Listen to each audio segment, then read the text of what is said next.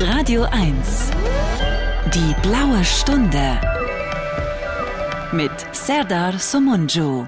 Ja, es gibt im Leben nichts, was ich lieber mag, als die blaue Stunde an einem grauen Tag. Herzlich willkommen, hier ist die blaue Stunde am Sonntag irgendwann zwischen 16 und 18 Uhr. Ich habe heute eine Gästin und zwar aus Syrien. Es ist Mace Shehavi, die beim NDR, glaube ich, mittlerweile als Redakteurin arbeitet. Kann das sein? Hallo Mace. Hallo, hi. Ja, ich bin ab Donnerstag letzte Woche nicht mehr aus Syrien, sondern ich bin deutsche Syrerin und ich Oh. arbeite doch beim NDR, äh, bei Hamburg Journal und ich bin Autorin oder Redakteurin, wie ihr das nennt. Herzlichen Glückwunsch zur Danke. deutschen Staatsbürgerschaft. Vielen Dank. Freust du dich oder bist du traurig? Weil du Äh, verlierst ja auch etwas damit. Ich verliere gar, äh, gar nichts damit. Äh, ich bin immer noch Syrerin. Ich habe doppel jetzt Staatsangehörigkeit. Ähm, das hat mich sehr gefreut, natürlich am Anfang äh, und gleichzeitig traurig gemacht. Ähm, ja, das, Warum traurig? Was hat dich traurig gemacht? äh, das hat mich gefreut, weil ich jetzt mehr Rechte habe. Ich habe das total verdient. Ich habe viel äh, getan, die Sprache gelernt und äh, mich integriert in diesem Land, trotz Trauma. Und ähm, das hat mich ein bisschen traurig gemacht, weil ich nie als Deutsche angesehen werde, Hm. was ich ein bisschen traurig äh, sehe. Ja, sehr traurig Hm. eigentlich. Mhm. Bist du sicher, dass das so ist oder hast du ein bisschen Hoffnung, dass sich das noch ändert? Ähm, ja, ich habe immer Hoffnung, dass es äh, sich ein bisschen ändert. Ich würde auch dafür kämpfen. Hm. Ähm, ja, ich weiß nicht. Ähm, Ich habe immer das Gefühl, ich bin immer die andere und ich Mhm. würde nie äh, als Teil der Gesellschaft gesehen. Hm. Aber mal gucken. Komischerweise habe ich das auch, obwohl ich schon seit viel mehr Jahren hier lebe als du. Ja. Hm. Darüber können wir heute sprechen. Ich bin sehr gespannt auf deine Geschichte. Mhm. Ähm, du wirst uns sicher sehr viel über Syrien erzählen, aber vielleicht auch ein bisschen über deine Sichtweise auf Deutschland, denn das finde ich genauso spannend. Du bist äh, zum ersten Mal nach Deutschland gekommen, als du hier hingekommen bist, oder? Ja. Und vorher warst du irgendwann mal in Europa oder immer nur in Syrien? Nee, ich war 23 Jahre lang in Syrien. Ah ja, okay, also das ist deine erste Erfahrung gewesen außerhalb von Syrien. Das stimmt. Und jetzt bist du wie lange in Deutschland? Sieben Jahre. Jetzt bin ich 30. Ah ja, okay. Also in, in einem runden Alter bist du Mhm. eingebürgert worden, hast jetzt die doppelte Staatsbürgerschaft Das stimmt. Und warst du in den letzten Jahren nochmal in Syrien oder bis nee, jetzt ich nicht darf mehr? nie in Syrien äh, sein. Äh, ich darf das Land nie antreten. Ähm, aus Mhm. verschiedenen Gründen. Das können wir ja auch besprechen. Ja. Wo Ja. ist deine Familie? Äh, meine Familie sind immer noch in Syrien. Ich habe eine Schwester dort, die äh, äh, Wirtschaft studiert und meine Eltern. Hm. Und du hast in Syrien auch studiert oder? Äh, in Syrien habe ich Medien und Journalismus studiert und äh, daneben Englisch-Arabisch Übersetzung. Ah, okay. Also du sprichst Arabisch, du sprichst Englisch, du sprichst Deutsch. Und Noch irgendeine andere Sprache? Ähm, ich konnte Französisch damals. Als ich angefangen habe, Deutsch zu sprechen, habe ich die Sprache ver äh, vergessen. Mhm. Türkisch? Nee, leider nicht. Will ich lernen irgendwann. Mhm. Okay, okay, super. Dann haben wir ja viel zu besprechen. Ja. Du bist jetzt gerade in Hamburg, ne? Ich bin gerade in Hamburg. Gefällt dir Hamburg? Ja, außer das Warum? Wetter. Das Aber- Wetter ist nicht so schön, ja. Nee, leider ist ein bisschen grau. Ich mag Hamburg, weil die Menschen hier sehr. Ah, oh mein Gott, kann ich das nochmal sagen? Sorry. Ja, natürlich, gerne. Ah, okay. Kannst alles nochmal sagen. Okay, super. Du musst auch nicht alles perfekt sagen. Die Zuhörer sind da sehr gnädig, glaube ich. Okay, ich hoffe, ich bin ein bisschen aufgeregt. Ja, Kein Problem. ähm, ja, ich mag Hamburg, weil Hamburg sehr schön ist. Ähm, ja, ähm, ich falle hier nicht auf als Mhm. Die andere, lass uns sagen. Ähm, ja, ich wurde auch äh, gleich behandelt wie allen anderen auf der Straße und ähm, da, das ist sehr schön, finde ich. Welche Städte kennst du noch in Deutschland? Ähm, ich war äh, am Anfang in Frankfurt an, äh, am Oder. Äh, sorry, ich war am An Anfang. der Oder. Äh, ja, ich war am Anfang an. ähm, sorry, eine Sekunde. Ähm, am Anfang war ich in Frankfurt äh, an der Oder, Mhm. äh, dann Finsterwalde in Brandenburg. Oh Gott. Mhm. Ja, dann bin ich nach Bremen umgezogen und dann nach Hamburg wegen der Arbeit. Wie würdest du den Unterschied beschreiben zwischen Frankfurt an der Oder und Bremen? Krass. Der Unterschied Warum? ist mega. Ähm, ja, vielleicht das ist für alle bekannt. Ähm, Man sieht wenige Fremde, man sieht viele Deutsche. Ist das der Unterschied? das ist der Unterschied. Auch äh, das Verhältnis mit äh, Geflüchteten ist auch anders. Ähm, ich hatte das Gefühl, als ich da war, dass ich nicht willkommen bin. Mhm. Ähm, das Gegenteil habe ich hier in Hamburg oder in Bremen vorher. Mhm. Ähm, ja, ähm, das Leben war schwierig in Ostdeutschland. Das Hm. muss ich sagen. Natürlich gab Hm. es viele Menschen, die äh, äh, die Geflüchteten geholfen haben, die nett waren. Äh, aber auf der anderen Seite gab es die Menschen, die uns richtig hassten. Und Mhm. das war ein Problem. Wo hast du da gewohnt in Frankfurt an der Oder? Äh, ich war dort wie zwei Wochen, glaube ich. Ich kann mich daran nicht erinnern. Ga, es gab dort einen Weihnachtsmarkt. Äh, Mhm. Fünf Minuten entfernt von wo ich war. Äh, ich glaube, das war ein Hotel oder irgendwas. Mhm. Ähm, ja, aber das war wirklich vor sieben Jahren. Mhm. Hm. Und warst du da in einem Heim oder in einer Wohnung oder in einem Hotel, wie du sagst? Äh, das war ein Hotel, der wird übernommen und nur für Geflüchtete gestellt. Und Mhm. äh, es gab nur Geflüchtete da aus verschiedenen Mhm. Ländern. Mhm. Ja. Okay, da gibt's ja einiges, was du erlebt hast, sicher. Bist du auch mal nach Swobice über die Grenze nach Polen? Nee, leider nicht. Ich durfte in der Zeit nicht. Wärst du mal rübergegangen, wenn es geklappt hätte? Ähm, ja, ich wollte was Neues sehen, aber das durfte ich nicht. Das war sehr gefährlich in der Zeit. Mhm. Okay, und warst du auch ein bisschen unterwegs in der Umgebung von Frankfurt oder? Leider auch nicht. Ich hatte nicht so viel Geld. Hm, okay. Ja. klar. Und äh, deswegen, ähm, auf jeden Fall war alles neu in Frankfurt oder und äh, ich hatte viel zu lernen dort. Ja. Ja. Okay, jetzt haben wir ganz viele Themen und wir Ja. müssen über alle Themen sprechen und ich habe große Fall. Lust darauf. Ich hoffe, du auch. Natürlich. Und wir machen das mit der Musik heute so. Okay. Ähm, wir spielen arabische Musik und zwar nur arabische Musik. Oh, sehr gerne. Und wir fangen, ich fange mal an im Libanon. Und äh, kennst du Josef Atiyeh? Ja. Ah, sehr gut. Ist er bekannt auch in Syrien? Ja. Weil ähm, das so ein Popstar ist oder? Ja, das stimmt. Äh, Youssef Atiyeh ist ein Popstar. Er ist bekannt, aber nicht so wow bekannt. Okay. Ja.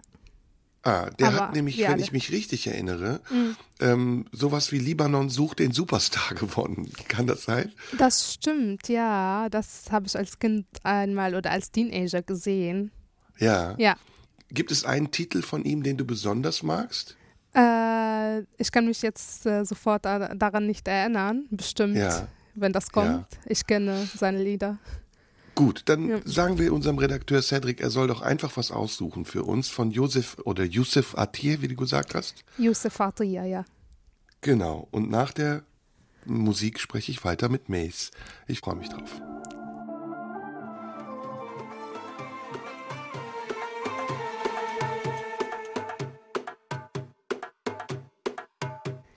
In der blauen Stunde heute ist bei mir Mace Shehami zu Gast. Shehavi, nicht Shehami. Ja. Habe ich eben schon versprochen. Ja. Und ähm, sie ist in Hamburg in einem Studio des Norddeutschen Rundfunks und wir sprechen über sie, über ihr Leben, über Syrien und alles andere. Jetzt haben wir eben schon erfahren, dass du in unterschiedlichen Städten in Deutschland warst, die du auch unterschiedlich erlebt hast. Sicher ist das nicht repräsentativ. Ich glaube, es gibt auch sehr viele Menschen in Ostdeutschland, die freundlich gegenüber Flüchtlingen sind, aber du sagst, es gab einen Unterschied.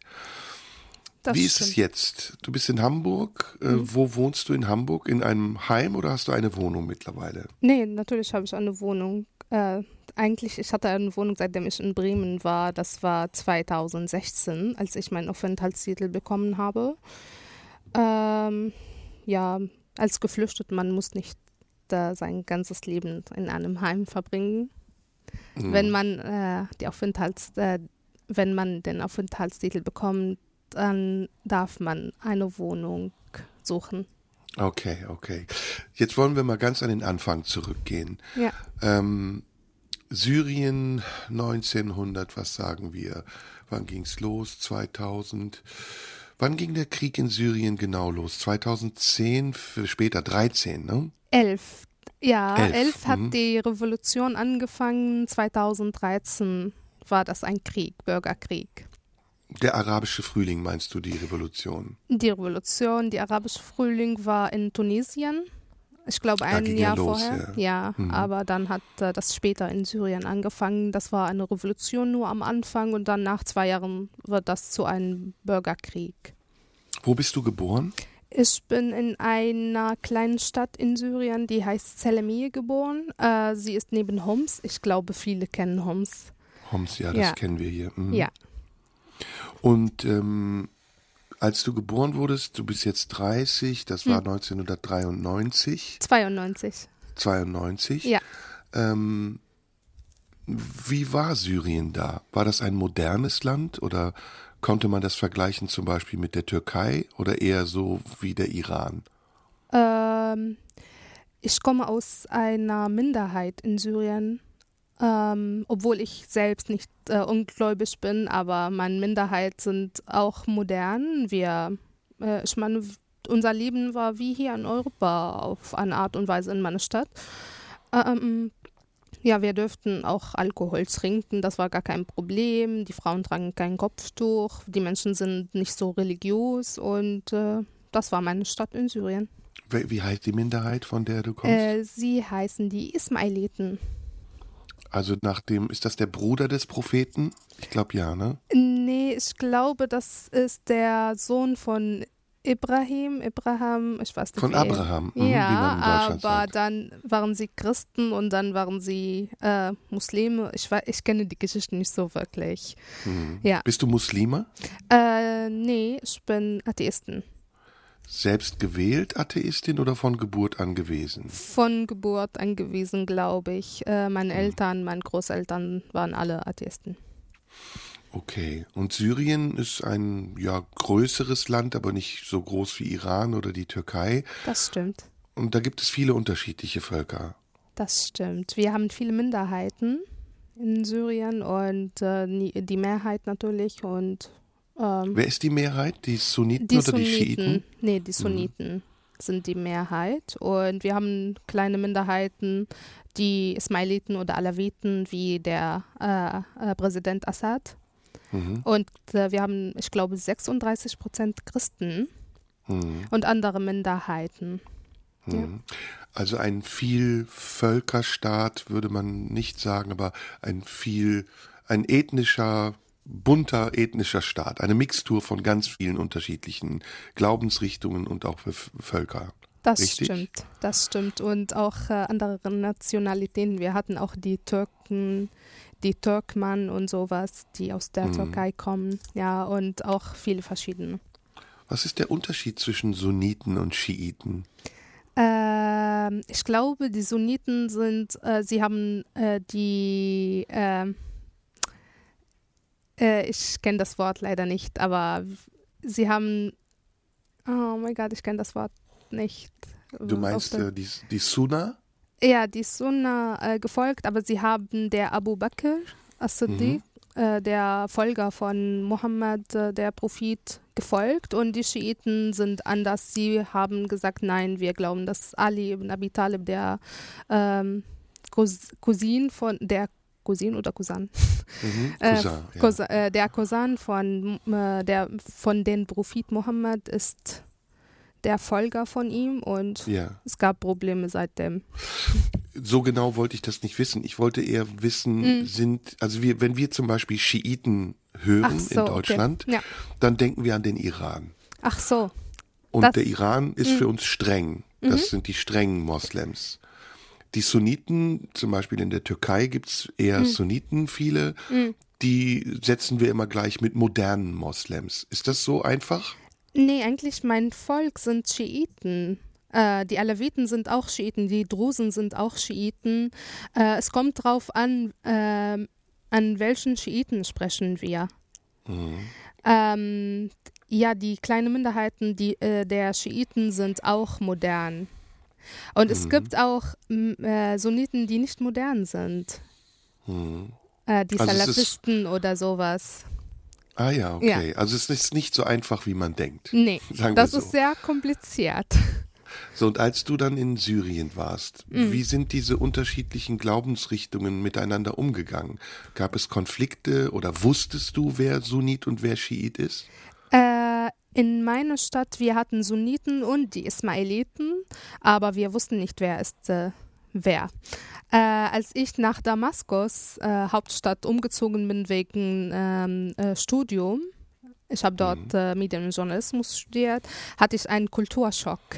Wirklich, das war ein Kulturschock für mich. Ich musste, ich, es gab viele Regeln, an denen ich äh, gehalten musste und ähm, ja, das war sehr schwierig. Welche Regeln waren das? Äh, zum Beispiel, ich, ich war mit äh, etwa zehn äh, andere Studentinnen äh, in einem Raum. Äh, ich habe dort gewohnt und, äh, und sie waren alle Sunniten. Und ich war die Einzige, die aus einer Minderheit ist. Äh, zum Beispiel, wenn sie, sie bieten fünfmal im Tag, dann muss ich keine Musik spielen. Und das war für mich nicht bekannt. Äh, ich, ich konnte das nicht. Ich hatte keine Ahnung, wie sie, wie die Muslime Sunniten bieten oder was sie machen oder ja. w- Bei uns zu Hause wird darüber nie gesprochen oder ich hatte keine Freunde, die äh, in meiner Stadt hatte ich keine Freunde, die äh, religiös sind. Ja, das War war, sehr neu. Ist Hm. Damaskus strenger? Äh, nee, es gibt Bezirke in Damaskus, die streng sind und Bezirke, die sehr modern sind. Kommt drauf an. Wie heißt Damaskus? Heißt doch Scham, ne? Auf Arabisch. Sham, ja. Scham. Mhm. Hm. Und konnte man in Damaskus zum Beispiel, du hast eben gesagt, Alkohol, konnte man da Alkohol trinken? Auf jeden Fall. Man kann alles machen.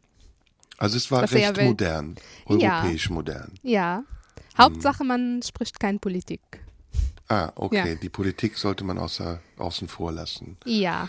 Okay, jetzt haben wir wieder Musik. Was hast du denn? Kennst du irgendwas, was du hören möchtest? Jetzt gerade, Ja. ähm, vielleicht kennst du Feiruz. Sie ist Ja, sehr bekannt. Ja, Oh vielleicht ja, können ich. wir Feiruz sehr gerne hören. Hast du einen Titel oder sollen wir irgendeinen nehmen? Irgendein. Sie Okay, singt viele schöne Sachen. Sehr schön. Dann hören wir jetzt Feiruz in der blauen Stunde Mhm. Ja. und gleich sprechen wir weiter. Meis Shewa, nein, nochmal? Shehavi. Shehavi. Ja. Entschuldige bitte, aber Alles ich. gut. Ich äh, muss sag mir- dir alle die Namen falsch. Shehavi. Kannst du meinen Nachnamen? Äh, nee. Sage ich dir nach der Musik. Okay. Okay. Bis gleich.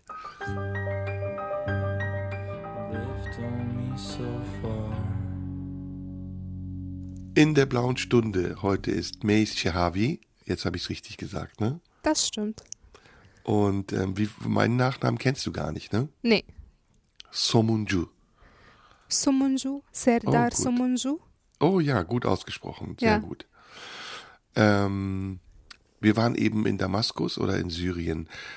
Man spricht ja in Syrien so das beste Arabisch, sagt man. Das stimmt. Hocharabisch wie in Hannover. Ja, also Deutsch in Hannover, nicht Arabisch in Hannover. Nee, nicht Arabisch in Hannover, das meinte ich.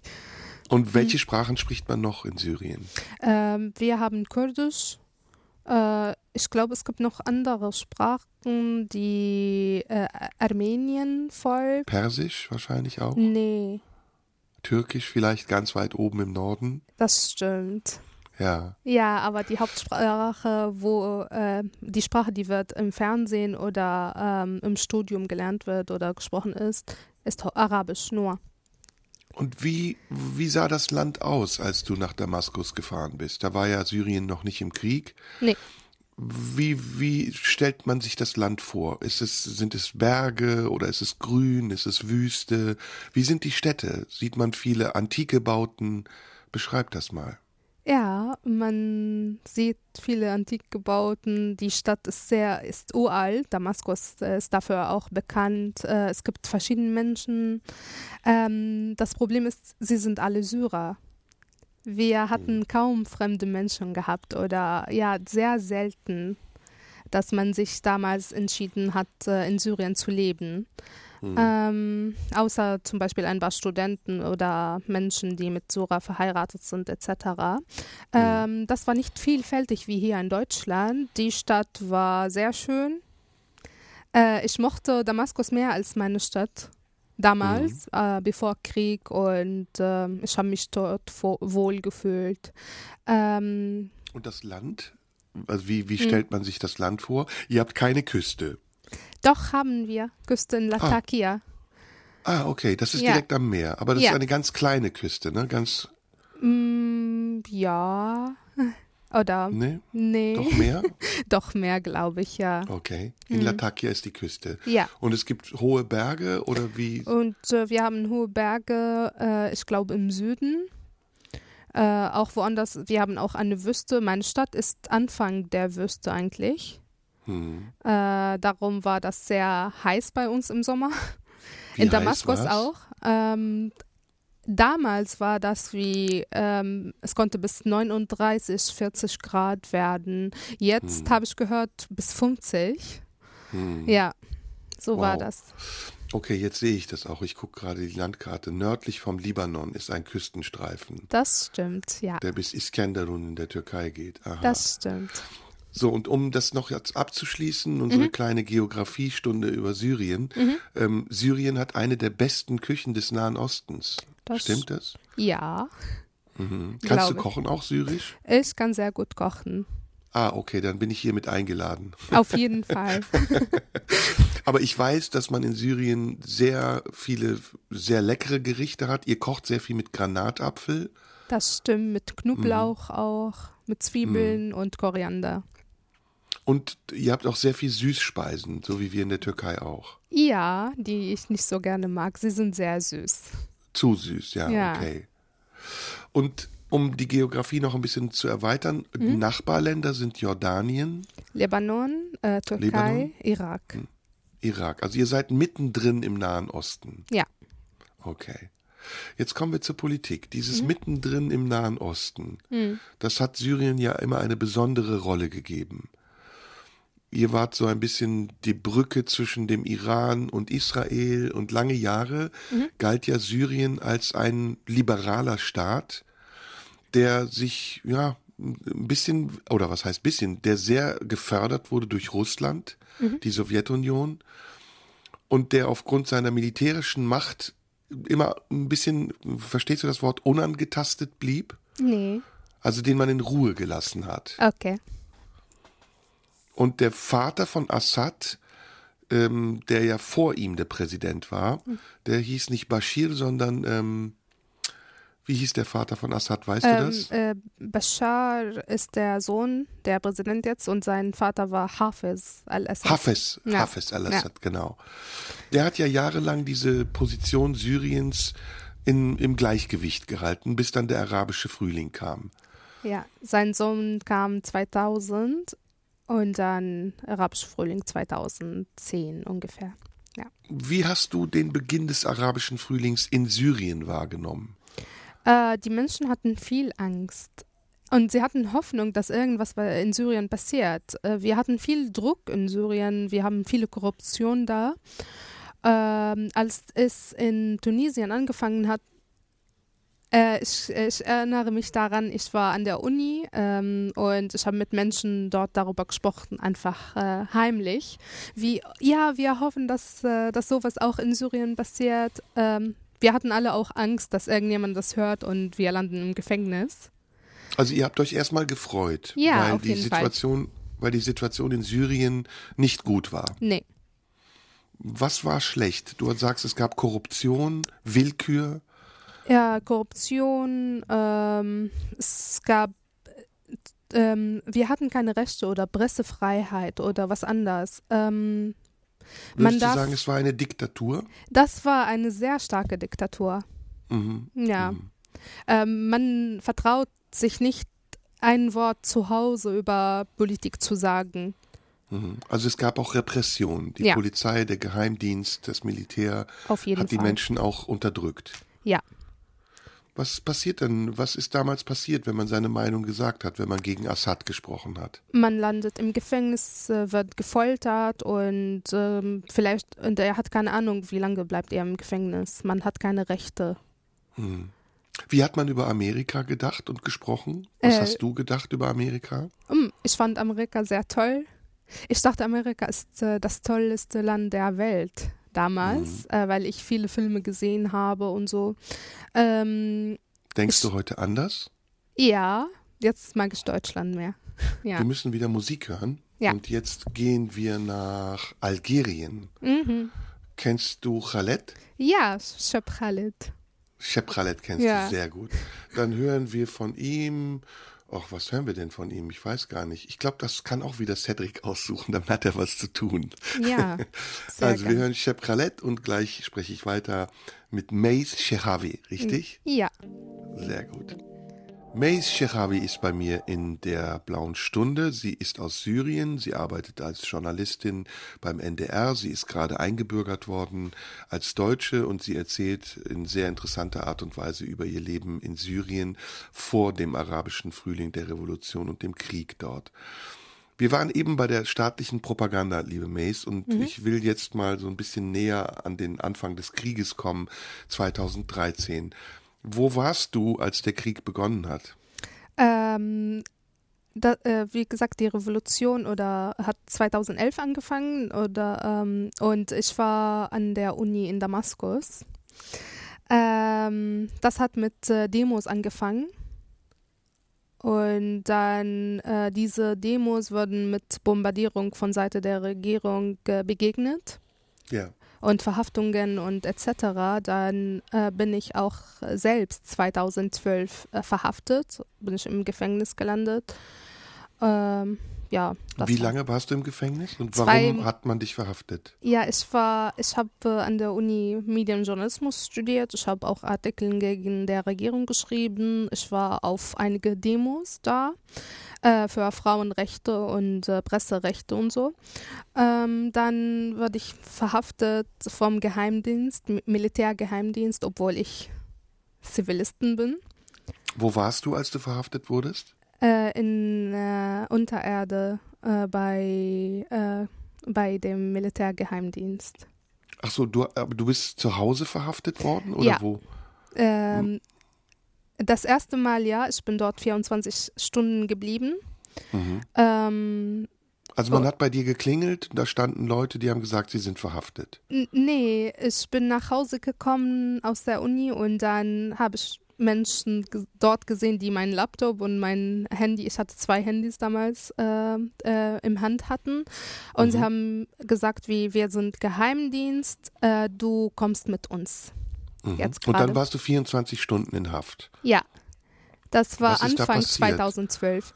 Ähm, sie haben Wo- mich wo- alle Fragen gestellt, warum, was und was sind meine Meinungen und äh, ja, es gab wie acht Männer, die haben 24 Stunden wirklich mit mir gesprochen Mhm. und äh, Das heißt, sie haben. Mhm. sie haben Fragen gestellt. Was Ja. denkst du über die Regierung? Mhm, Ähm, so wie ich jetzt gerade Fragen stelle. das stimmt. Ist es unangenehm? Nee, nee, auf gar keinen Fall. Das ist Gut. was anderes. Und dann ähm, Gab es körperliche Mhm. Übergriffe? Also sind sie übergriffig geworden? Äh, in dem Tag nicht. Nee. Mhm. Aber nach etwa zehn Monaten wurde ich an den Grenzen verhaftet. Ich wollte Syrien verlassen, Mhm. Äh, wegen Druck auch und äh, Erpressung und äh, ich konnte dort nicht mehr leben. Aber Also nach dieser ersten Verhaftung ist es Ja. dann zu Druck gekommen und man auf hat dich jeden Fall. bedroht. Ja, Und es gibt in Syrien viele Checkpoints nach dem Krieg und äh, immer, ich musste dort zwei Stunden warten sie, und mir wurde erzählt, was sie mit mir machen würden, weil ich gegen der Regierung bin und so. Was hat man dir erzählt, was sie mit dir machen würden? Sie würden mich im, ins Gefängnis werfen, sie würden mich vergewaltigen, sie, ja, alles mögliche. Also das heißt, du hattest große Angst. ja, die ganze Zeit. Hm, Und deine Familie, wusste die davon? Äh, ja, sie wussten davon. Äh, sie waren auch ihnen- selbst unter Druck. Das heißt, du bist von deiner Familie getrennt worden und ihr habt euch Sorgen gemacht. Du um deine Familie und deine Familie um dich. Ja, Hm. Hast du Geschwister? ich habe eine Schwester. Hm. Ja. Wo war sie? Auch bei deiner Familie noch? Ja, sie war äh, noch jung in, in der Schule.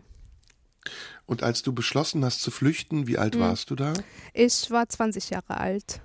Das war du- 2012, ja. Du hast dich in einen Bus gesetzt oder in einen Zug und bist zur Grenze gefahren. Ja, und äh, ich durfte die Grenze nicht äh, über, überqueren. Ich äh, wurde dort gehalten und äh, Verhaftet. Sie haben, äh, verhaftet. Wir haben mir gesagt, nein, du darfst Syrien nie verlassen. Mhm. Ja. Ähm, Und das heißt, dann haben sie dich verhaftet und du bist in ein Gefängnis gekommen. ja, sofort. Wie lange warst du in diesem Gefängnis? Zwei Monate lang. Und das war Und- kein Gefängnis, das war ein Folterlager unter Erde, wo man die Sonne nicht sieht und ähm, Unterirdisch. Also du hast Mhm. zwei Monate die Sonne nicht gesehen. nee. Und wir waren sieben Frauen in einem Einzelzimmer, ein Meter mal ein Meter. Ein Meter mal ein Meter. Ja, bei Männern waren sie 13 bis 15 Männer. Und dieses Zimmer, das war unterirdisch und da war. Ja. Ist das okay, wenn ich dich frage? Auf jeden. Fall, ich habe gar kein Problem. Ich möchte Ja. nicht, dass du, dass ich irgendein Trauma sonst wieder berühre. Nee, ähm, ich glaube, ich bin so weit, darüber zu sprechen, ja. Wow, bewundernswert. Sag mir sofort, wenn du nicht antworten willst, dann höre ich auf, okay? Mache ich, ja.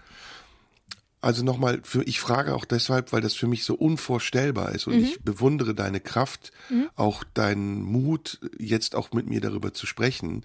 Ja. Also ich habe wirklich großen Respekt davor, aber ich kann es mir nicht vorstellen. Du bist unterirdisch mit sieben Frauen in einer Zelle, äh, äh, wahrscheinlich eine Toilette oder überhaupt Mhm. es gab, keine es Toilette, Toilette? es gab nur draußen eine Toilette. Wir dürften einmal pro Tag die Toilette benutzen, wenn Sie das wollen. Das heißt, ihr konntet nicht, wenn ihr auf die Toilette musstet, einfach Nee. sagen, ich muss. Nein. Und was ist passiert? Dann habt ihr euch in die Hosen gemacht. Nee, wir haben einfach gewartet. Man gewöhnt sich daran irgendwann. Zum Beispiel bei Männern, wenn, wenn einer irgendwas macht. Zum, die Männer dürften vielleicht einmal jede drei Tage das, äh, zur Toilette und wenn einmal, äh, wenn jemand das nicht halten kann, dann werden sie alle bestraft. Alle anderen mit bestraft. Ja, ja. Hm. Und du sagst, ihr seid gefoltert worden. Mhm. Also das heißt, kannst du erzählen, was man getan hat? Ähm, ja, ähm, sie haben viele Foltermethoden ähm, genutzt. Jetzt, ich kann nicht so viel darüber sprechen.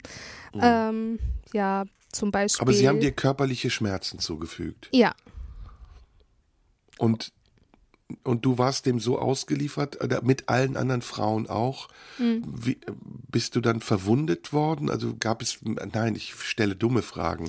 Aber es gab auch keine medizinische Versorgung, sondern du Ähm. nee, bist es gab einfach. einen Arzt, der hat die Menschen auch mitgefoltert. Äh, eine Frau äh, bei mir in Zelle hat 15 Tage äh, geblutet Hm, ähm, wegen Folter. hm.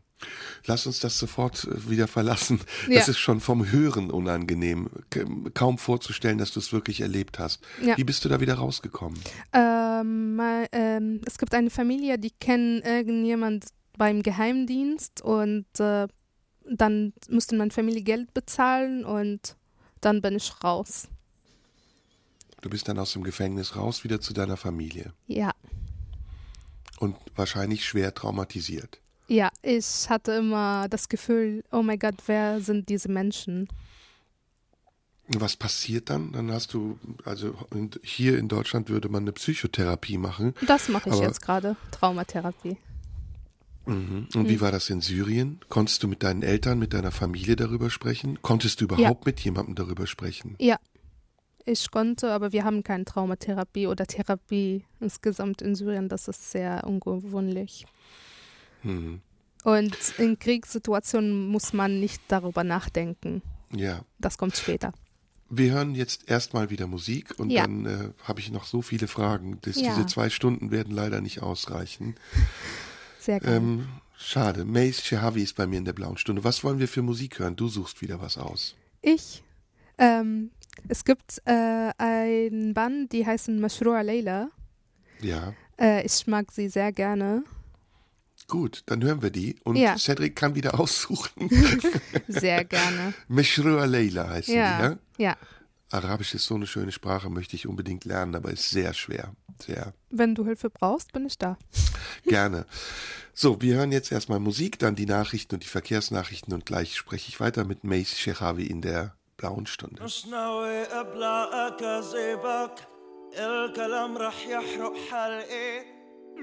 Radio 1. Die blaue Stunde. Mit Serdar Somunju. Ja, es gibt im Leben nichts, was ich lieber mag, als die blaue Stunde an einem grauen Tag.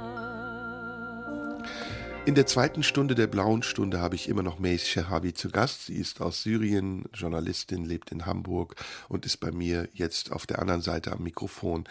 Mace, wir haben eben über die wirklich schlimmen Erfahrungen gesprochen, die du gemacht hast im Gefängnis. Ja. Dann ähm, bist du zurück zu deiner Familie. Das war 2000, wann? 2012. Zwölf. Wie lange hat es dann gedauert, bis du wieder Ärger bekommen hast? Ähm, ich habe immer Ärger bekommen, aber ich durfte das Land nicht verlassen. Dann musste meine Familie auch viel Geld bezahlen. In der Zeit habe ich mein äh, Studium abgeschlossen und äh, als ich das Land verlassen durfte, habe ich das sofort gemacht. Du hast eine 2015. offizielle, du hast eine offizielle Erlaubnis bekommen, das Land zu verlassen. Ja, auch gegen Geld. Und wusstest du in dem Moment, dass du vielleicht nie mehr wieder zurückkommst? Ja, ich wollte das eigentlich. Und wie war der Abschied von deiner Familie? Äh, ja, war schwierig, aber wir haben alle Verständnis irgendwie. Alles war sehr schwierig. Ich wurde immer bedroht, äh, zurück zum Gefängnis, ähm, äh, dass sie mich zurück im Gefängnis bringen und äh, andere Sachen auch. Und das Leben war sehr schwierig da. Ich hatte keine Zukunft da. Ja, inzwischen tobte der Krieg. Mhm. Wie, ähm, wie muss ich mir das vorstellen? Jeden Tag Bombenangriffe, zerstörte Städte. Was, Ja. was war da los in Damaskus? Äh, in Damaskus selbst war das nicht so stark wie die Umgebung von Damaskus oder wie in Homs, aber man hört jeden Tag Bomben. Andere Stadtteile werden bombardiert. Ähm, einfach 24 Stunden Bomben. Es gibt immer diese Stimmen Bum, Bum, Buh. Von wem wurde bombardiert? Äh, die Regierung hat äh, die Gegner bombardiert und die Gegner haben Raketen äh, auf Damaskus geworfen. Und es gab auch Explosionen und alles Mögliche, Verhaftungen, Angst auf, de, aus der, auf der Straße und alles. Und hat man, ähm, was hat das Ausland gemacht? Hast du mitbekommen, dass das Ausland in irgendeiner Form auch in Syrien war? Amerikaner, Russen? Äh, nee, in der Zeit, als ich in Syrien war, gab es sowas nicht. Ähm, äh, ich glaube, das kam später. Ähm, viel wurde gesprochen über Assad und wir sind gegen ihn und wir werden euch helfen. Niemals haben sie uns geholfen. Mhm. Ja. Also sie haben euch leere Versprechungen gemacht. Ja. Mhm. Wart, warst du, wart ihr im Widerstand in Syrien auch wütend auf die westlichen Staaten? Wir waren mehr enttäuscht, weil wir dachten, enttäuscht. okay, wir kämpfen für liberale Sachen, sie werden uns helfen, aber das war nicht so. Hm. Ja. Wie lang ging das mit den Bombenangriffen? Zwei Jahre, die du in Ähm, Syrien warst? Eigentlich, ich glaube, das hat wie 2012 angefangen und bis 2015, als ich äh, das Land verlassen habe, es ging so. Bis jetzt berichtet meine Familie mir, dass äh, es Bomben gibt. Hm. Manchmal. Das weniger, aber es gibt sowas. Also es gehört zum Alltag. Mm. Ja, Kann man sich daran gewöhnen? Ja, man gewöhnt sich daran. Zum Beispiel diese Raketen äh, kommen sehr random. Und äh, man ist auf der Straße manchmal, äh, ja, ganz am Anfang, wir hatten Angst, wir sind zu Hause geblieben und dann denkt man, okay, ich muss zur Uni, ich muss zur Arbeit, ist mir egal, wenn ich sterbe, dann sterbe ich. Hm. Also man ist einfach ähm, stumpf geworden ein Ja. bisschen. Ja. Wie kam es dann, also du hast die Erlaubnis bekommen, auszureisen, 2015. Das stimmt. Und dann hast du dich aufgemacht, hast du Sachen gepackt oder wie hast du Nee, die Reise hab- vorbereitet? Ich habe nur einen Rucksack damit genommen, weil ich wusste, wie schwierig ist das, diese Balkanroute und so. Mhm. Ähm, ja, ich, äh, ich habe meine Familie verabschiedet, äh, Grenze, äh, sie haben äh, die Geheimdienst oder Zoll, die da waren, sie haben mir gesagt, das ist nicht mehr dein Land. Wir freuen uns, dass du das Land verlässt und äh, komm nie zurück. Und ich habe auch gesagt, ja, ich komme nie zurück. Äh, ja, dann Libanon, Türkei Also- und überall. du? Du hattest einen Rucksack dabei Ja, und ähm, du hast dich informiert, welche Fluchtrouten es gibt. das stimmt. Und dann hast du Geld gebraucht und wie hast du es organisiert? Wo bist du hingegangen? Du bist von Damaskus nach zur Grenze erstmal. Das stimmt. Ich habe Geld von meiner Familie bekommen. Mhm. Ähm, sie haben mir wie 4000 oder 5000 Dollar gegeben. Und dann bist du damit zur Grenze gefahren mit einem Zug oder mit einem Bus? Äh, mit einem Bus, ja. Und an der Grenze hast du wahrscheinlich auch erstmal wieder Angst gehabt, dass man dich wieder festnimmt. Ja. Ja, auf jeden Fall. Aber das war mir egal an dem Moment. Alles ist der besser als das Land. Und dann hat der Grenzbeamte deinen Pass geguckt Mhm. und wahrscheinlich am Ende gesagt, Yalla. Ja, sie haben am Anfang gesagt, wie, warte. Dann musste der Bus auf mich zwei Stunden ungefähr warten. Ich hatte so viel Angst an dem Moment. Hm. Aber dann, an, als die äh, gesagt haben, wie, darfst du, Mhm. dann war einfach alles besser. Du warst alleine. Ich war alleine, ja. Und dann bist du in den Libanon. Mhm. Und wohin bist du dann in Libanon? Dann Flugzeug nach Izmir, Türkei. Also du bist erstmal nach Beirut gegangen, Ja, auch wieder mit dem Bus weitergefahren. das stimmt. und dann hast du einen Flug gebucht und bist nach Izmir geflogen. Das stimmt. und was ist in Izmir passiert an der Grenze? Nichts. Einfach, ich bin angekommen, äh, dann habe ich einen ähm, ähm, Schmuggler, ähm, wie heißt, äh, ich kann das Wort, ich habe das Schmuck? Wort, das, äh, nee, äh, Ein Schmuggler, ein Schmuggler, Schmuggler. ja, stimmt. Ähm, ein Schmuggler gefunden, ihm Geld bezahlt und äh, wie nach drei Aber Tagen dürfte Moment, Moment, du bist, du bist sehr schnell. Du bist so. in Izmir am Flughafen gelandet. Ja, Du bist durch die Grenzkontrolle. Ja. Und wie hast du diesen Schmuggler gefunden? Wer hat dir Ähm, das gesagt, dass es den gibt? sie sind bekannt. Ich Okay. konnte das, seitdem ich in Syrien war, wegen anderen, die das Land verlassen hatten. Du hattest eine Adresse, eine Telefonnummer. Ja, Und ihn hast du angerufen und er hat gesagt, Ja. okay, wir treffen uns und Ja. dann gibst du mir Geld ja, und dann organisiere ich deine Flucht nach Deutschland. das stimmt. Und äh, wir haben uns getroffen. Er hat mir eine Weste gekauft.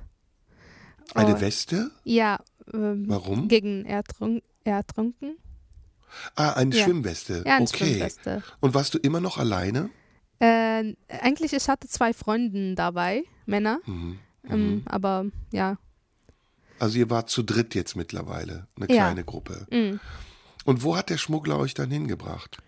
Ähm, äh, er meinte, er hat eine Wohnung, wo, wo er die Menschen sammelt.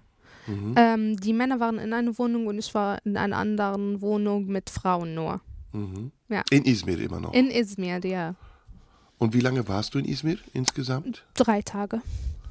Okay, und dann kam der Tag X und man hat gesagt, Heide, Ja. Sachen packen. Ja, Jetzt geht, wo, wo geht's hin? Zum Meer oder zum Meer. Sie sind, äh, sie haben einen Bus gebracht, er hat uns gesammelt.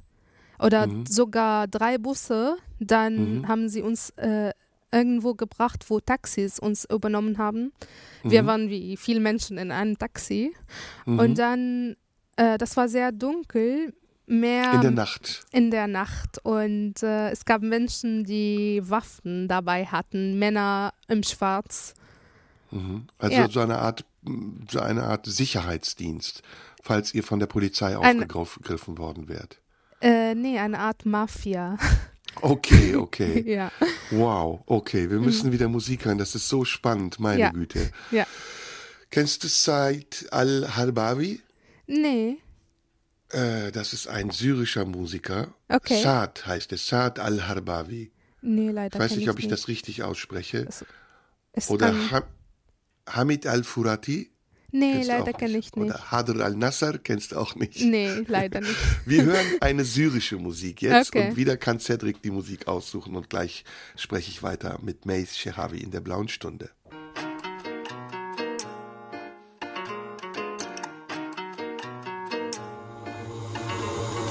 مش هنكمل انا عارف من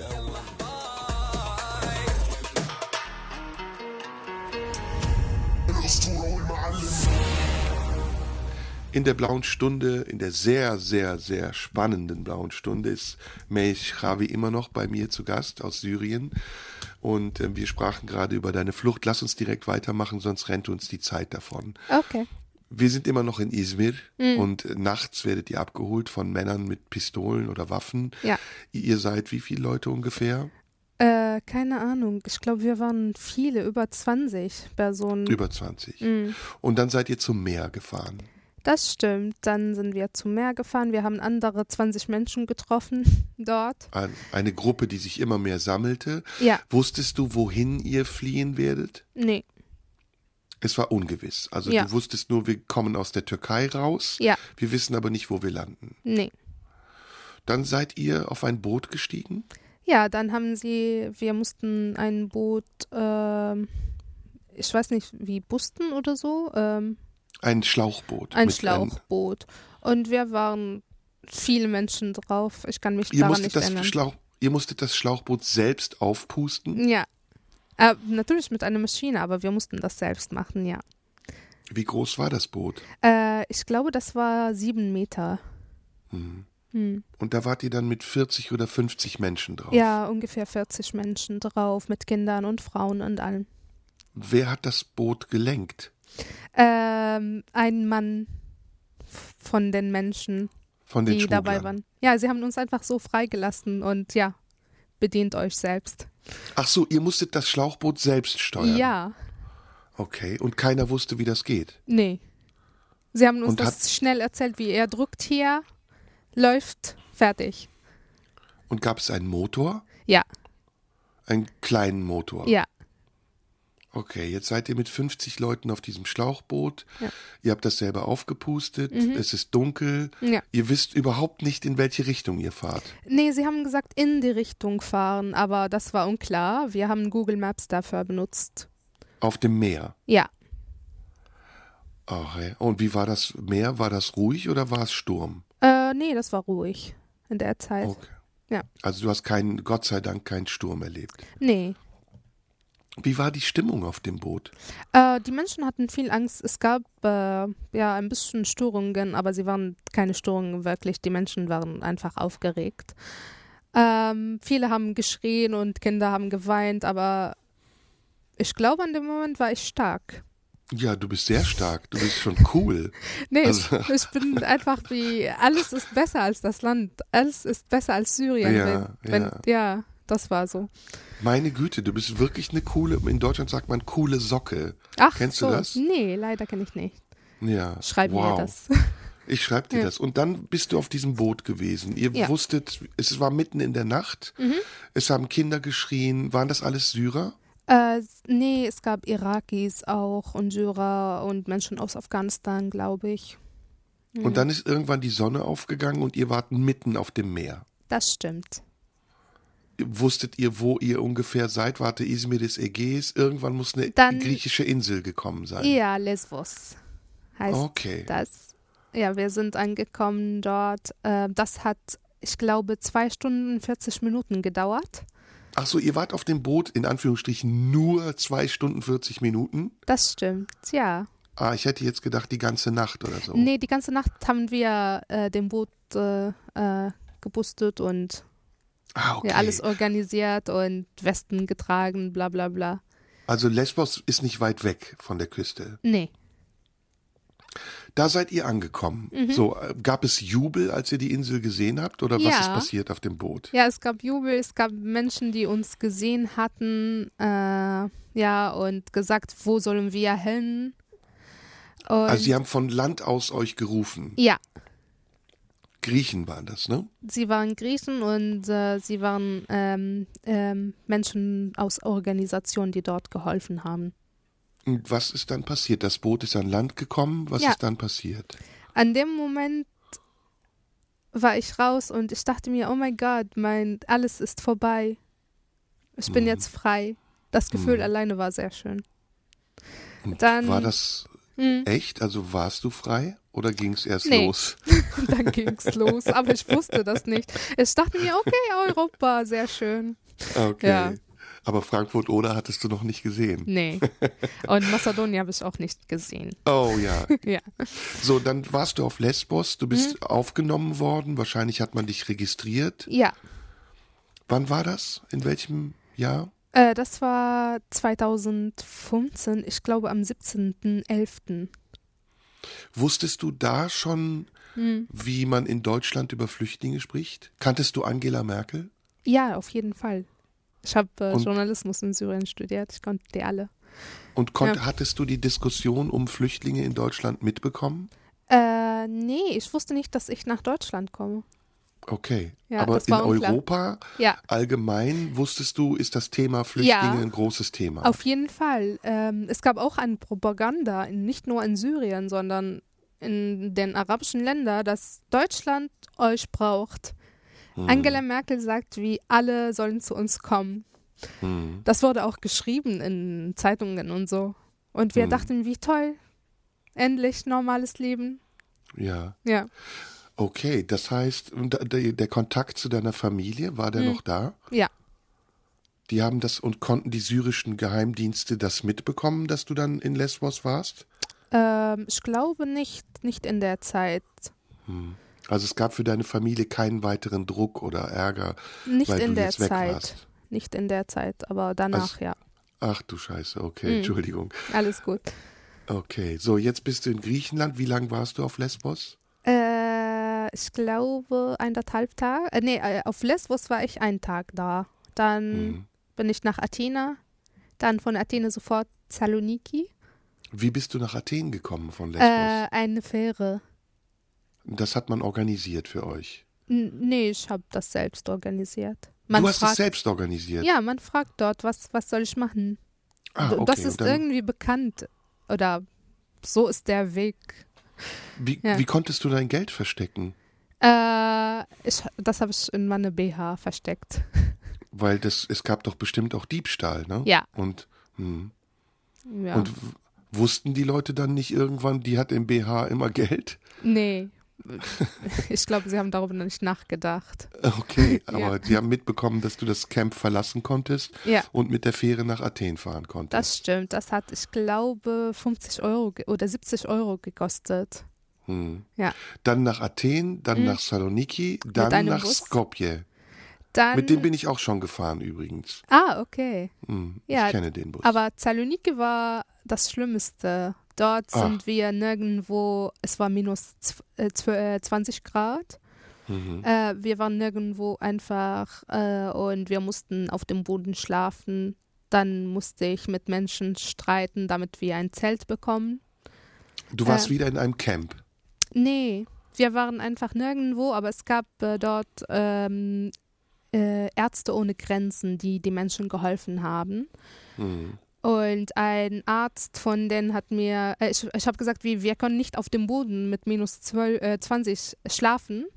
Und er hat mir gesagt, wenn das dir nicht gefällt, geh zurück in deinem Land. Boah. Ja, Und wer ist wir? Du mit einigen anderen Leuten. äh, ich mit den zwei Freunden. Ach, die mit immer noch dabei waren. Ja, ja. Hm. Zwei Dann- Syrer. Sie waren Syrer aus meiner Stadt auch und äh, Hm. Freunde von mir.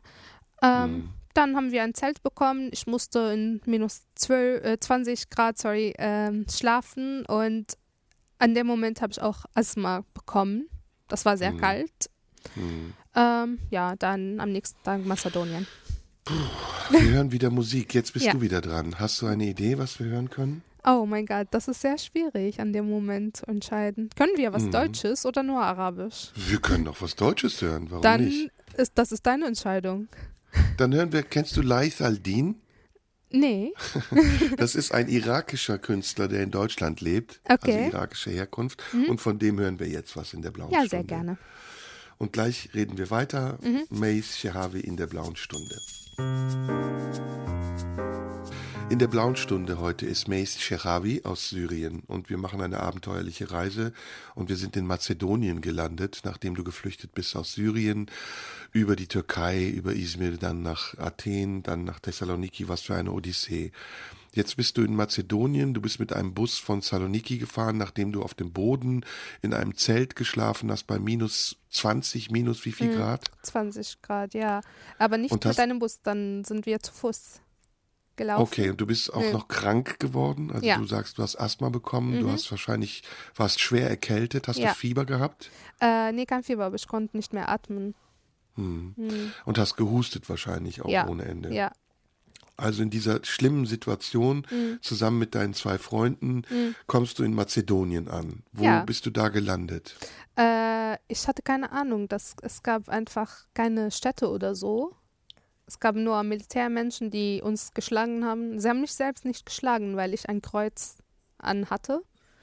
Aber sie haben andere Menschen geschlagen. Die mazedonischen Leute vor Ort haben euch geschlagen. Die, ja, die Armee. Die Aufseher, die Armee. Mhm. Ja. Warum? Pf, Sie, weil sie das konnten. Und dann kam ein Mann, äh, ein Militärmann, äh, der hat mir äh, gesagt, wie they are animals and that's why I'm hitting them. Mhm. Aber er hat mir das gesagt nur, weil er äh, das gesehen hat, dass ich ein Kreuz anhatte. Achso, er war so, du warst auf seiner Seite. Er hat sich mit dir verbrüdert oder ver, Ja. ver mhm. Unglaublich. Ja. Und wie lang warst du dann dort? Ähm, ein Tag, dann äh, wir sind gelaufen bis zu einem Punkt, wo wir einen ähm, äh, Zug genommen haben. Mhm. Äh, dann Serbien. Äh, Und das war immer noch organisiert oder war das auf war eigene Faust? organisiert. Hm. Ab Also Mazedonien war alles organisiert. Okay, und dann bist du in den Zug und dann bist du quer durch das ehemalige Jugoslawien bis Österreich. Das stimmt. Und Österreich oder schon Kroatien war so, dass du dachtest, okay, jetzt langsam kommen wir in Sicherheit. Das dachte ich mir, ja. Dann Mhm. Kroatien, Slowenien, äh, dann Österreich. An der Zeit, Österreich äh, nimmt äh, keine Geflüchtete mehr. Dann mussten wir weiter. Oh. Ja. Wohin? Ähm, sie haben gesagt, ja, das ist eure Entscheidung. Also das Aber- heißt, du warst schon wieder an einer Grenze, Ja. Slowenien nach Österreich. Mhm. Und dann haben sie an der Grenze gesagt, nein, sorry, ihr Mhm. müsst wieder weg. Ja. Und sie haben dafür auch Züge organisiert. Dann haben wir Wenigstens den Zug. Hm? Wenigstens etwas. Ja, Also, ja. auf jeden Fall. Und äh, ja, dann Und- bin ich in Deutschland gelandet. Mit dem Zug durch Österreich oder Ja. ein Umweg? Nee, mit dem Zug über Österreich und dann bis Deutschland. Hat keinen Halt gemacht. Okay, und jetzt Hm. kommst du in Deutschland an, in München wahrscheinlich. Ja, in München. Ich glaube in Passau, aber ich bin mir unsicher. Und was ist dort passiert? Ihr seid begrüßt worden? Ja, und dann habe ich geweint, weil ich zehn Tage lang ohne Dusche war. Ich habe Mhm. richtig geweint. Ich weiß Mhm. nicht warum, nur wegen Dusche, weil es gab viele schlimmere, andere schlimmere Sachen. Aber sie haben mich auch medizinisch behandelt, weil ich nicht so richtig atmen konnte. Meine äh, Lungen waren fast fertig. Hm. Und dann, ähm, wir haben einen Offizier getroffen. Äh, wir waren immer noch zu dritt. Und er hat Mhm. uns gefragt, was habt ihr in Syrien studiert? Äh, wir haben mit ihm Englisch gesprochen. Und ich habe gesagt, ich bin Journalistin. Die zwei Typen haben gesagt, äh, Architektur und sowas. Und Mhm. dann haben sie gesagt, ja, dann bleibt ihr in Deutschland. Hm. Ja. Und wie waren die Menschen am Bahnhof? Und seid ihr empfangen worden von Menschen? Nee, das war kein Bahnhof. Ähm, ich weiß nicht, wir sind einfach in einem Camp gelandet. Äh, In einem Flüchtlingscamp? ja. Hm. Und wir haben nur Menschen aus der Armee oder von der Armee oder andere Organisationen äh, gesehen. Und wie war dein Eindruck von Deutschland? Was war das, was dir als erstes aufgefallen ist? Äh, äh, dass es kalt ist. Hm. Ja. Und grün. Und grün. Hm. Habt Ja. ihr zu essen bekommen? Habt ihr Zelte gehabt? Konntet ihr euch waschen? Ja, das Essen war katastrophal, aber ja, wir haben Essen Warum? bekommen. Warum war es Äh, katastrophal? Sie haben etwas Orientalisches für uns gemacht, aber das war kein Orientalisches. Ich meine, sie haben Datteln mit, mit Kichererbsen gekocht und sie dachten, das ist Ori- Orientalisches. aber Na, sie wussten nicht, dass Syrien so eine gute Küche hat. ja, aber Hm. das war nett. Ja, das Ja. war auf jeden Fall netter als in Mazedonien. Ja, auf jeden Fall.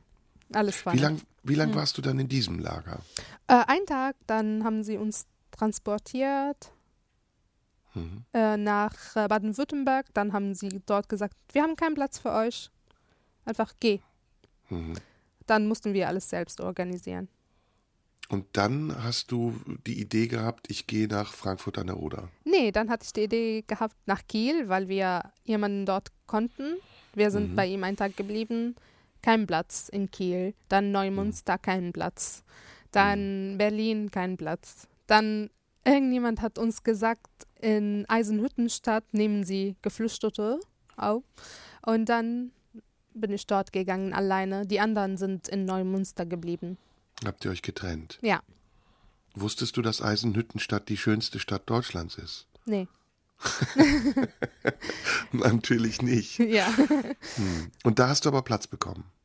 Dann bin ich ja dort ein, ein paar Stunden geblieben, dann, dann haben sie mich an Frankfurt an der Oder geschickt.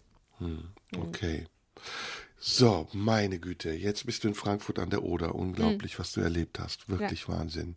Sehr berührend, sehr bewegend. Hast du von der Politik etwas mitbekommen in Deutschland zu dieser Zeit? Nee, Konntest hab, du Nachrichten gucken? Hast du überhaupt Kontakt gehabt zu Deutschen? Nee, leider gar nichts. Sie wollten mit uns nicht reden und die Menschen dort, nicht alle können Englisch sprechen oder nicht alle wollen Englisch sprechen. Hm. Und, Und du hast das Gefühl schön. gehabt, dass du. Was war dein Gefühl? Dass du un nicht gewollt warst? Oder Ja. waren die Leute feindlich zu dir? Ja, einfach nicht gewollt, obwohl ich gar nichts getan habe. Du trägst ja auch kein Kopftuch, ne? Also man sieht Nee. nur an, den, an deinen Haaren, dass du nicht Ja. von hier bist. Ja. Hm. Das stimmt. Wo warst du in Frankfurt? In diesem Hotel dann direkt? Ja. Und dann, Und- wie gesagt, zwei Wochen, dann haben sie uns nach Finsterwalde gebracht. Hm. Wie lang war das insgesamt in Ostdeutschland, diese Phase? Äh, diese Phase war von äh, dem, ich glaube, 24. An dem 24. November bin ich in Deutschland gelandet. Hm. Äh, alles war in Ostdeutschland bis ähm, August 2016 Oh, ein hm. ganzes Jahr fast. Ungefähr, ja. Okay, und was hast du in dieser Zeit dann gemacht?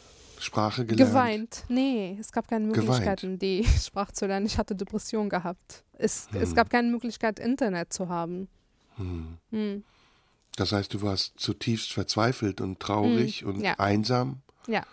Hm. Ich habe ein paar Menschen dort kennengelernt. Sie waren super, sie haben mir geholfen, aber sie waren wenig. Und äh, ich konnte die nur einmal oder zweimal treffen und das war's. Und konntest du raus und rumlaufen? Ja, aber ich wollte das nicht, weil das war sehr schwierig auf der Straße. Das heißt, du warst die ganze Zeit zu Hause Ungefähr, ja.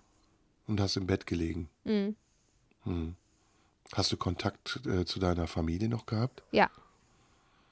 Hm. Was Mhm. war deine Hoffnung? Wonach, was hast du als Ziel gehabt? Dass ich meinen Aufenthaltstitel bekomme und irgendwo anders gehe, wo die Mhm. Menschen nett zu mir sind. Hm. Hm. Ah, Jetzt hören wir wieder Musik. Okay. Und nachher werden wir fröhlich, okay? Ja. Wir dürfen nicht nur traurig sein. Auf jeden Fall. Wollen wir fröhliche Musik hören? Kennst du fröhliche syrische Musik? Äh, nee. Aber es gibt fröhliche arabische Musik. Vielleicht Natürlich gibt es ganz Amr viel. Diab, Amr Diab. Gut, das Ja. hören wir. Ja, Sehr gut. Und gleich haben wir noch einen Take und ich bin schon gespannt, was wir dann sprechen. ja. Mace Sherawi ist noch bei mir in der blauen Stunde und gleich geht's weiter. In der blauen Stunde spreche ich mit Mace Sherawi über ja so viele Dinge und ich habe noch nicht mal ein Zehntel dessen abgefragt, was mich wirklich interessiert. Danke, dass du so offen bist. Es ist wirklich ähm, Viele, glaube ich, wissen das alles nicht, was du da erzählst. Und wir sehen uns aus sehr unterschiedlichen Perspektiven. Wir blicken hier auf euch nach Syrien oder die Menschen, die aus Syrien kommen und ihr seid uns fremd und wir sind euch fremd. Ich bin ja sowieso so ein Zwischending. Ja. Ähm, umso dankbarer bin ich dir dafür, dass du heute hier in der blauen Stunde mit mir das alles besprichst. Jetzt kommen wir zu den schönen Dingen. Eines Tages hast du einen Bescheid bekommen, du kannst weg aus Frankfurt an der Oder, Aus Finsterwalde, ja. aus Finsterwalde. Ja. Dann hast du dich in den Zug gesetzt und bist nach Bremen gefahren. Das stimmt. Und wie war das? Was war dein erster Eindruck in Bremen? Was war anders dort? Äh, die Menschen sind mega, mega sensibel. Sie sind sehr. Einfach, die Stadt ist sehr gemütlich. Die Menschen sind mega nett. Hm. Ja. Das war mein Eindruck von Bremen. Und wie ging es dann in Bremen weiter? Hast du eine Wohnung bekommen? Ich Oder habe wo äh, eine Wohnung gefunden, selbst gefunden und äh, ja, dann habe ich angefangen, die Sprache zu lernen, wie hast du das gemacht? Selbst gelernt oder in eine Schule gegangen? in eine Schule gegangen.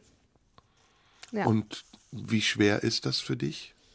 Äh, die Sprache war Mhm. sehr schwer an der Zeit, weil ich war richtig traumatisiert von was mit mir in Ostdeutschland passiert und ich, ich habe mir gedacht, wie nie, nie werde ich die Sprache lernen, Ah, weil es sehr schwierig ist und, und sie werden, sie werden, niemand will mit mir reden auf Mhm. Deutsch und das war ein Problem. Aber dann habe ich auch viele Menschen getroffen und äh, die Motivation war hoch. Und hast du dann auch mehr von der Politik mitbekommen? Ja. Von der AfD zum Beispiel? Auf jeden Fall. Und hast du gemerkt, dass es eine Spaltung gibt in der Bevölkerung? Eine Hälfte, die gut ist zu euch und die andere, die schlecht ist? Das habe ich schon in Ostdeutschland bemerkt. Hm. Ja. Deutlicher wahrscheinlich. Ja. Ne? Naja, wir müssen vielleicht ein bisschen Deutschland oder Ostdeutschland in Schutz nehmen. Mhm. Also natürlich, glaube ich, ist das anders als Westdeutschland, weil die Menschen dort auch nicht gewöhnt sind, mit Fremden zusammenzuleben. Das ist ja erst seit 30 Jahren so. Mhm. 30 Jahre ist eine lange Zeit. Jetzt könnte man sagen, gut, das müsste ausreichen. Aber es ist immer noch so, das hast du ja selbst gesehen, in Ostdeutschland gibt es weniger Mhm. Ja. Menschen mit Migrationshintergrund. Und ich glaube, das liegt nicht nur an den Menschen, an den Ostdeutschen, dass sie jetzt grundsätzlich ausländerfeindlich sind, Nee. sondern es ist einfach auch eine mangelnde Erfahrung und vielleicht sogar eine Überforderung. Das stimmt. Nee, ich Ja. glaube, es gibt viele tolle Menschen. Ich, ich kenne viele tolle Menschen aus Ostdeutschland eigentlich. Ja. Ja. So, jetzt bist du in Bremen. Hm. Wir springen ein bisschen jetzt. Du hast die Sprache mittlerweile, wie ich finde, hervorragend gelernt. Wirklich. Also dafür, dass du. Wie lange sprichst du jetzt schon Deutsch? Äh, seit, glaube ich, 2017. Wow. Fünf also. Hm. wirklich, ich ganz, ganz großes Kompliment. Du sprichst es hervorragend, du bist in einer Radiosendung und kannst alles erzählen. Also ich weiß nicht, ob ich das selbst in meiner Muttersprache so gut könnte. Das ist wirklich eine große Leistung, die du gebracht hast. Danke. Findest du, findest du, dass Deutschland mit dir gut umgeht und gerecht? Ja. Überhaupt mit Flüchtlingen? Ähm, ich glaube, das Land selbst hat mir die Möglichkeit, ein normales Leben einfach wieder zu haben. Sie hat, ich habe auch hier Zukunft und das ist sehr schön. Das hatte ich in Syrien nicht. Ich bin dafür sehr dankbar. Und wie siehst du deine Zukunft? Ähm, was, was sehr schön an Deutschland ist, dass wenn man, äh, wenn man darauf arbeitet, kann man irgendwas kriegen. Hm. Ähm, man hat die Möglichkeit, einfach, wenn man hart arbeitet, etwas zu bekommen. Meine Zukunft sehe ich, ich will mehr über solche Themen wie Rassismus, wie struktureller Rassismus sprechen. Ähm, ich will mehr Filme darüber machen und ähm, ich sehe mich auch als Brücke zwischen zwei Welten. Hast du mitbekommen, dass es eine Diskussion gibt um Flüchtlinge, die aus der Ukraine kommen? Nee. Es gibt eine Diskussion, der CDU-Vorsitzende Friedrich Merz hat von Sozialtourismus gesprochen und gesagt, Flüchtlinge würden unterschiedlich behandelt werden. Flüchtlinge aus der Ukraine würden bevorzugt werden im Gegensatz zu Flüchtlingen beispielsweise aus Afrika oder Syrien. Hast du das mitbekommen oder hast du irgendwas in diese Richtung erlebt? Ja, das weiß ich. Aber ich finde, das, das ist schade und traurig, dass es so 2015 war. Aber die Ukrainer dürfen sich das gönnen. Sie müssen sowas nicht erleben, was wir 2015 erlebt haben. Aber es gibt, äh, das, das kommt irgendwann. Das ist das Problem. Ich habe äh, vor zwei Tagen eine Turnhalle auch äh, gedreht oder vor einer Turnhalle, wo Ukrainer leben. Ich, ich befürchte, dass äh, die Zelten wiederkommen werden und alles anders von 2015. Und gibt es eine Zweiklassengesellschaft von Flüchtlingen? Werden syrische Flüchtlinge schlechter behandelt als zum Beispiel ukrainische? Ähm, ja. In eigenem Maßen, ja.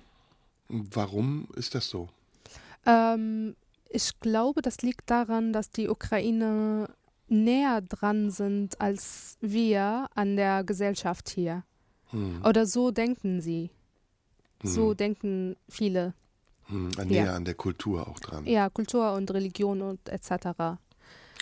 Was machst du heute? Was ist dein Beruf heute? Wo arbeitest du? Ich arbeite beim NDR, ich habe mein Volontariat dort gemacht und äh, ich arbeite bei Hamburg Journal.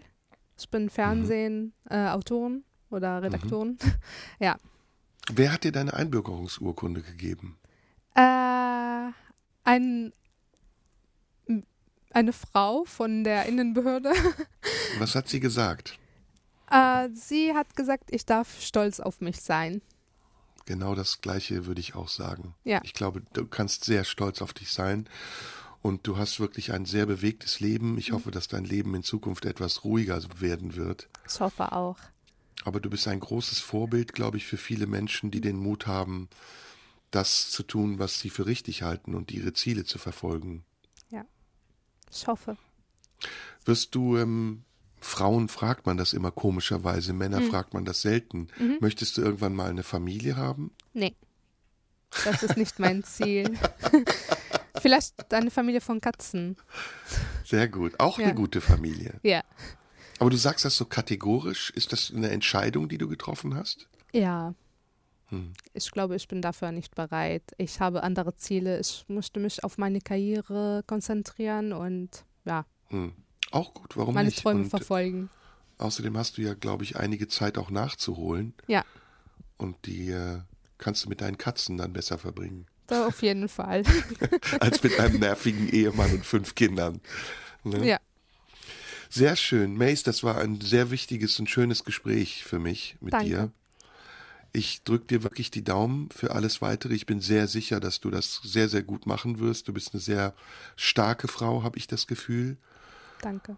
Aber lass dich nicht blenden. Also es gibt nicht nur in Ostdeutschland, sondern auch in Westdeutschland sehr viele Menschen, die Vorbehalte gegen Flüchtlinge haben. Und ich hoffe, dass wir das heute ein bisschen auflösen konnten, dass auch ihr Menschen seid und dass ihr es verdient habt, menschlich behandelt zu werden. Das denke ich auch. Es, äh, es, es, es gibt keinen Unterschied, ob aus Ostdeutschland oder Westdeutschland. Es gibt viele Menschen, die uns geholfen haben und, und Menschen, die uns unterstützen haben. Und dafür bin ich sehr dankbar. Wunderbar. Das ist ein gutes Schlusswort. Ja. Ich wünsche dir alles Gute. Wie sagt man das auf Arabisch? Äh, Äh, keine Ahnung. Äh, sprichst du noch Gute? Arabisch ab und zu? Äh, ja, ich vergesse die Wörter ab und zu, aber ja. Aber Äh. Shukran kennst du noch. Ah, okay, ich weiß, was du sagen willst. Ja, sag mal. Bitmanalik al-Khair. Ich wünsche Oh, dir alles. Bitmanale ken khair. Ja, ungefähr. Okay, meine Aussprache ist katastrophal. Alles gut. Ich kann auch kein Türkisch sprechen oder. Also, oder. Shukran nochmal. Ja. Mace Ahlan. Shekhawi, danke schön, dass du hier warst. Alles Gute für dein weiteres Leben. Und ja, das war die blaue Stunde. Wir hören uns wieder nächste Woche um 16 Uhr. Tschüss. Radio 1. Nur für Erwachsene.